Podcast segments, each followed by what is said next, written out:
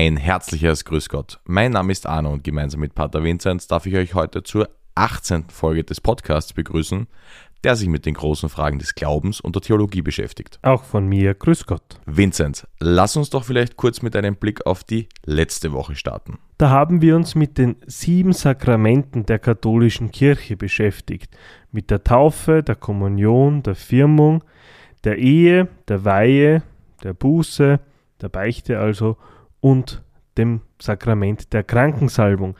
Wir haben uns angeschaut, woher sie kommen, was sie tun und was für einen gültigen Empfang notwendig ist. Und womit wollen wir uns heute beschäftigen? Heute geht es um die Kirche. Was ist überhaupt eine Kirche? Was bedeutet römisch-katholisch? Was ist der Unterschied zwischen einem Priester, einem Pfarrer? Was ist ein Pater? Warum dürfen manche Priester heiraten und andere leben zölibatär? Heute wollen wir uns in den Strukturen der Kirche und im Speziellen der katholischen Kirche auf die Suche nach Gott begeben. Möglicherweise finden wir Gott da hinten. Ein Wunder! Gott, der Vater der Barmherzigkeit. Glauben Sie an Gott? Seine Stimme, Gottes Stimme. Gott erhört alle Gebete. Also gut, ich bin der Messias! Ein Wunder. Danken wir Gott. Beginnen wir mal mit dem Begriff Kirche. Was versteht man darunter? Das haben wir schon hin und wieder einmal angedeutet in vorigen Folgen, aber heute ist es, glaube ich, ganz wichtig, dass wir uns diesen Begriff noch einmal anschauen. Die Kirche ist in ihrer ersten Bedeutung die Gemeinschaft aller Getauften. Der Begriff kommt aus dem Griechischen, Ekklesia dort, und bedeutet die Zusammengerufenen. Im neutestamentlichen Denken, das auch unser Denken ist, ist die Kirche jene Gemeinschaft, die von Jesus vor rund 2000 Jahren gegründet wurde und drei Aufgaben hat, nämlich die Liturgie, das heißt die Feier der Gottesdienste, die Martyria, also das Zeugnis geben, das Erzählen von diesem Jesus und die Diakonia, das heißt die Liebe zum Dienst an den anderen Menschen. Zusammengefasst kann man vielleicht sagen, die Kirche ist die Gemeinschaft der Menschen, die an Jesus glauben, ihn feiern, von ihm erzählen und anderen Menschen Gutes tun. Und das Gebäude Kirche? Gebäude ist das Symbol dieser Gemeinschaft, der Ort, an dem sie sich versammelt, dort, wo diese Gemeinschaft den Gottesdienst, die Liturgie auch feiern kann. So, und das dritte, die Institution Kirche. Die Institution ist dafür da, um zu sorgen, dass die drei sogenannten Grundvollzüge, also Liturgie, Martyria und Diakonie, auch wirklich richtig und ordentlich gemacht gelebt werden können. Das tut sie mit allen Vorteilen und mit allen Nachteilen, die so eine Struktur hat. Man kann sagen, die Kirche weiht Priester für die Liturgie, den Gottesdienst. Sie bildet Menschen aus, um anderen von diesem Jesus erzählen zu können. Und sie betreibt karitative Einrichtungen, um den Dienst an den Menschen erfüllen zu können. Nächstes Thema. Priester. Du bist Priester, Kaplan, Pater. Was heißt das alles? Beginnen wir mal mit dem Pater. Pater ist die Bezeichnung für einen Mönch, der in meinem Fall im Stift Admont auch Priester ist. Ein Mönch ist also ein Mann, der in einer monastischen Gemeinschaft lebt. Das weibliche Pendant davon wäre zum Beispiel eine Nonne. Eine monastische Gemeinschaft ist eine Gemeinschaft, die nach einer gewissen Regel in einem Kloster zusammenlebt. Also zum Beispiel bei mir die Gemeinschaft der Benediktiner von Admont, der ich angehöre, ist eine monastische Gemeinschaft, weil sie nach der Regel des heiligen Benedikt lebt. Und die Anrede für so einen Mönch ist in unserem Falle in Admont Frater, wenn er kein Priester ist, und Pater für alle, die Priester sind. Da sind wir schon beim nächsten Begriff, Priester. Das haben wir in der letzten Folge in der Folge 17 schon näher besprochen.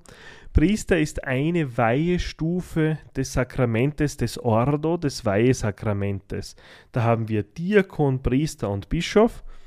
Als geweihter Priester spendet man Sakramente und feiert die heilige Messe. Aber das macht ja ein Kaplan auch. Was ist da jetzt der Unterschied? Kaplan ist eine Art Dienstbezeichnung von einem Priester. Ein Kaplan ist in einer Pfarre tätig, hat aber noch keine volle Verantwortung für diese Pfarre. Das heißt, jeder Kaplan ist auch Priester, der in seiner Pfarre, heute in seinen Pfarren, heute sind es meist mehrere, dem dortigen Pfarrer, der sein Chef ist, in der Spendung der Sakramente, im Dienst an den anderen und in der Verkündigung beisteht, ihm hilft. Das heißt, der Pfarrer ist quasi der Chef der Pfarre. Genau, das steckt ja schon in dem Namen, die ja ganz ähnlich sind, Pfarre und Pfarrer. In der Kirche gilt das sogenannte Territorialprinzip. Es gibt also ein klar definiertes Gebiet einer Pfarre. In vielen Gemeinden, so wie das in meinem Fall ist, ist die Pfarrgrenze oder sind die Pfarrgrenzen identisch mit den politischen Gemeindegrenzen. Das muss aber nicht immer so sein. In Wien ist das zum Beispiel überhaupt nicht so. Und immer für so ein Gebiet, für eine Pfarre, gibt es einen Pfarrer, der in allen kirchlichen Belangen für dieses Gebiet zuständig ist. Das heißt, wohne ich in einer Pfarre, wende ich mich an diesen Pfarrer, wenn ich ein Kind taufen lassen will, wenn ich heiraten möchte und so weiter und so fort. Für all das, aber auch für die wirtschaftlichen Gebaren einer Pfarre, für Friedhöfe, die in diesem Pfarrgebiet liegen und so weiter und so fort, ist der Pfarrer zuständig und ist der Pfarrer der Chef. Weil wir jetzt schon beim Thema sind. Was ist dann ein Bischof? Der Bischof, das ist die höchste der drei Weihestufen im Weihesakrament, im Sakrament des Ordo und stattet einen Mann aus, eine Diözese zu leiten. Eine Diözese, das ist sowas wie ein kirchliches Bundesland, muss auch nicht immer mit den politischen Bundesländern übereinstimmen.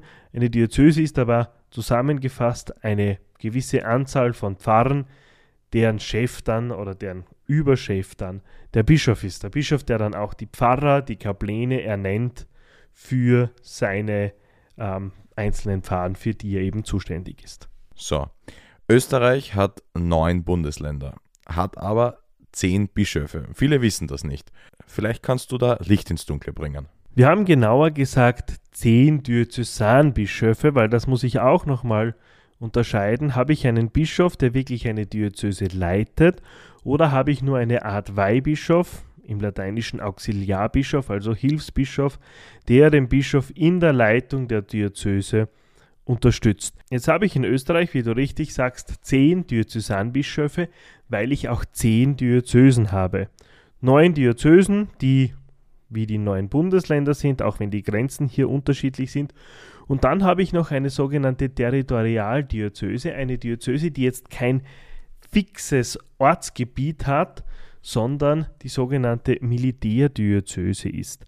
Das heißt, das geht zurück auf die Kaiserzeit, als man für die Angehörigen des Militärs eine eigene seelsorgliche Struktur aufgebaut hat und das in einer Diözese geordnet hat. Und darum haben wir in Österreich, und das ist relativ einzigartig, Deutschland hat das zum Beispiel nicht, einen eigenen Bischof für das Militär, der für alle Mitarbeiter, für alle Soldaten beim Bundesheer zuständig ist, aber auch für alle Mitarbeiter im Verteidigungsministerium.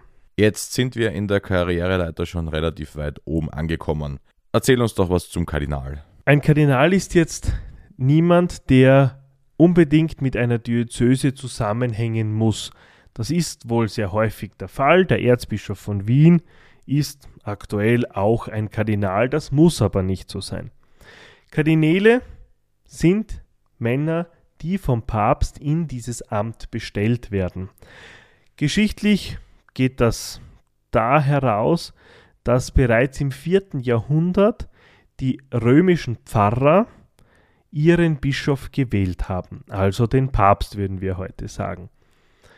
Jetzt ist die Kirche immer größer geworden, das Amt des Papstes immer wichtiger geworden und aus diesem römischen Wahlmodell ist ein Modell geworden, das eigentlich die ganze katholische Kirche hier bei der Papstwahl mitreden darf. Jetzt hat man so ungefähr im 11. Jahrhundert, das ist jetzt geschichtlich sehr vage, das Kardinalskollegium als eine Gemeinschaft ähm, eingeführt, deren Hauptaufgabe es ist, einen Papst zu wählen.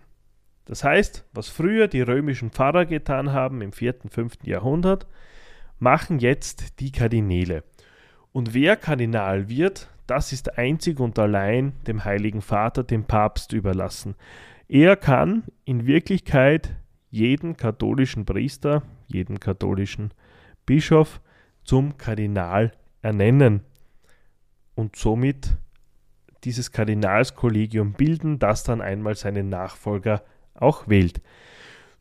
Es gibt viele Traditionen, dass der Erzbischof von Wien Kardinal ist. Das ist wohl schon eine sehr lange Tradition, aber Päpste müssen sich nicht an diese Tradition halten. Wir sehen das aktuell bei Papst Franziskus, der manche ganz traditionellen Kardinalsitze ähm, nicht mehr mit Kardinälen besetzt, beziehungsweise die Bischöfe dort nicht mehr zu Kardinälen ernennt. Unsere Religion wird beschrieben als römisch-katholisch. Warum? Nur weil der Papst in Rom sitzt? Ja, im Grunde ist das gar nicht so ganz falsch, aber bleiben wir einmal beim hinteren Begriff bei katholisch. Alles, was den Namen katholisch in sich trägt, ist mit dem Papst verbunden. Es gibt eine kleine Ausnahme, aber die ist jetzt nicht wichtig, die muss uns nicht näher beschäftigen. Katholisch heute bedeutet in Einheit mit dem Papst zu sein und ihn als obersten Chef anzuerkennen. Das ist jetzt katholisch und das römisch davor gibt den speziellen Ritus an.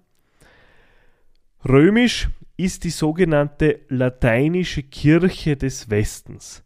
Das ist die Kirche so, wie wir sie in unseren Breiten kennen.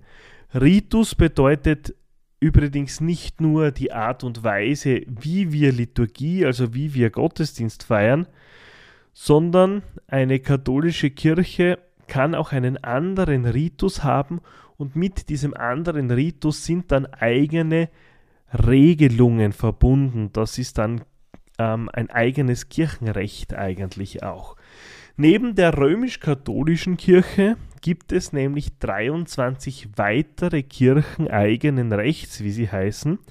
Die sind katholisch und in Einheit stehend mit dem Papst, haben aber in gewissen Bereichen eigene Regelungen. Wir nennen sie zusammengefasst katholische Ostkirchen. Okay, alle 23 werden wir uns jetzt nicht anschauen, aber lass uns doch vielleicht eine etwas näher betrachten. Das machen wir und wir schauen uns da die Kirche des sogenannten byzantinischen Rituses an, die oft auch als griechisch-katholische Kirche bezeichnet wird. Warum habe ich genau die ausgesucht?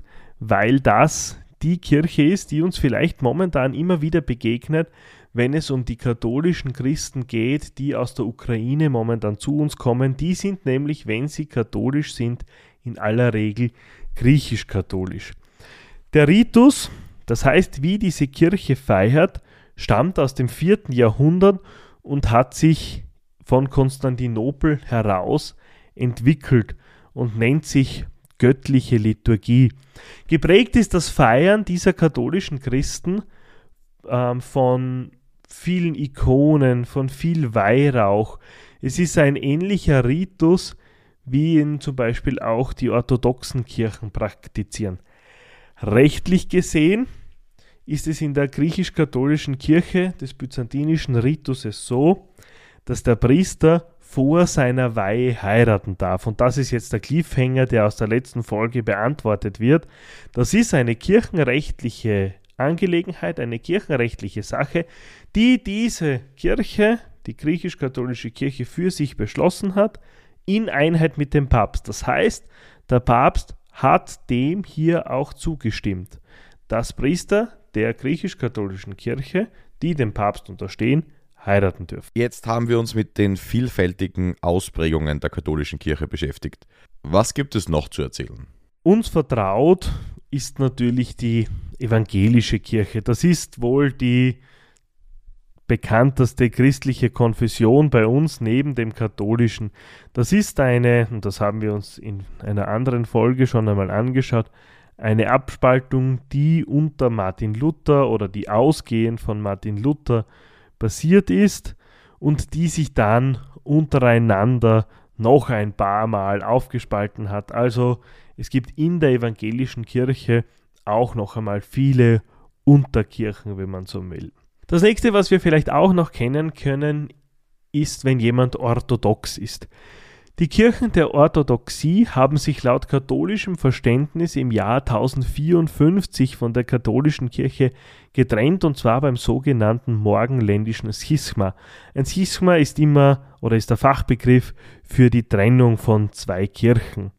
Das war jetzt in dem Fall nichts, was auf einmal und spontan passiert ist, sondern das ist schon ein länger andauernder Prozess gewesen, der dann schlussendlich zu diesem Schisma, zu dieser Trennung geführt hat.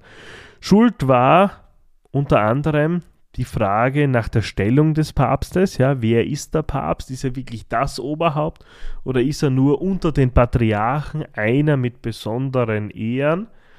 Ähm, eine andere Frage war noch, wie feiern wir eigentlich Eucharistie? Und der eigentliche Grund dann für dieses Schisma, für diese Trennung, war die gegenseitige Exkommunikation. Der Papst schmeißt den Patriarchen von Konstantinopel aus der Kirche und der Patriarch von Konstantinopel schmeißt den Papst aus der Kirche und somit war dieses Schisma, diese Trennung auch vollzogen.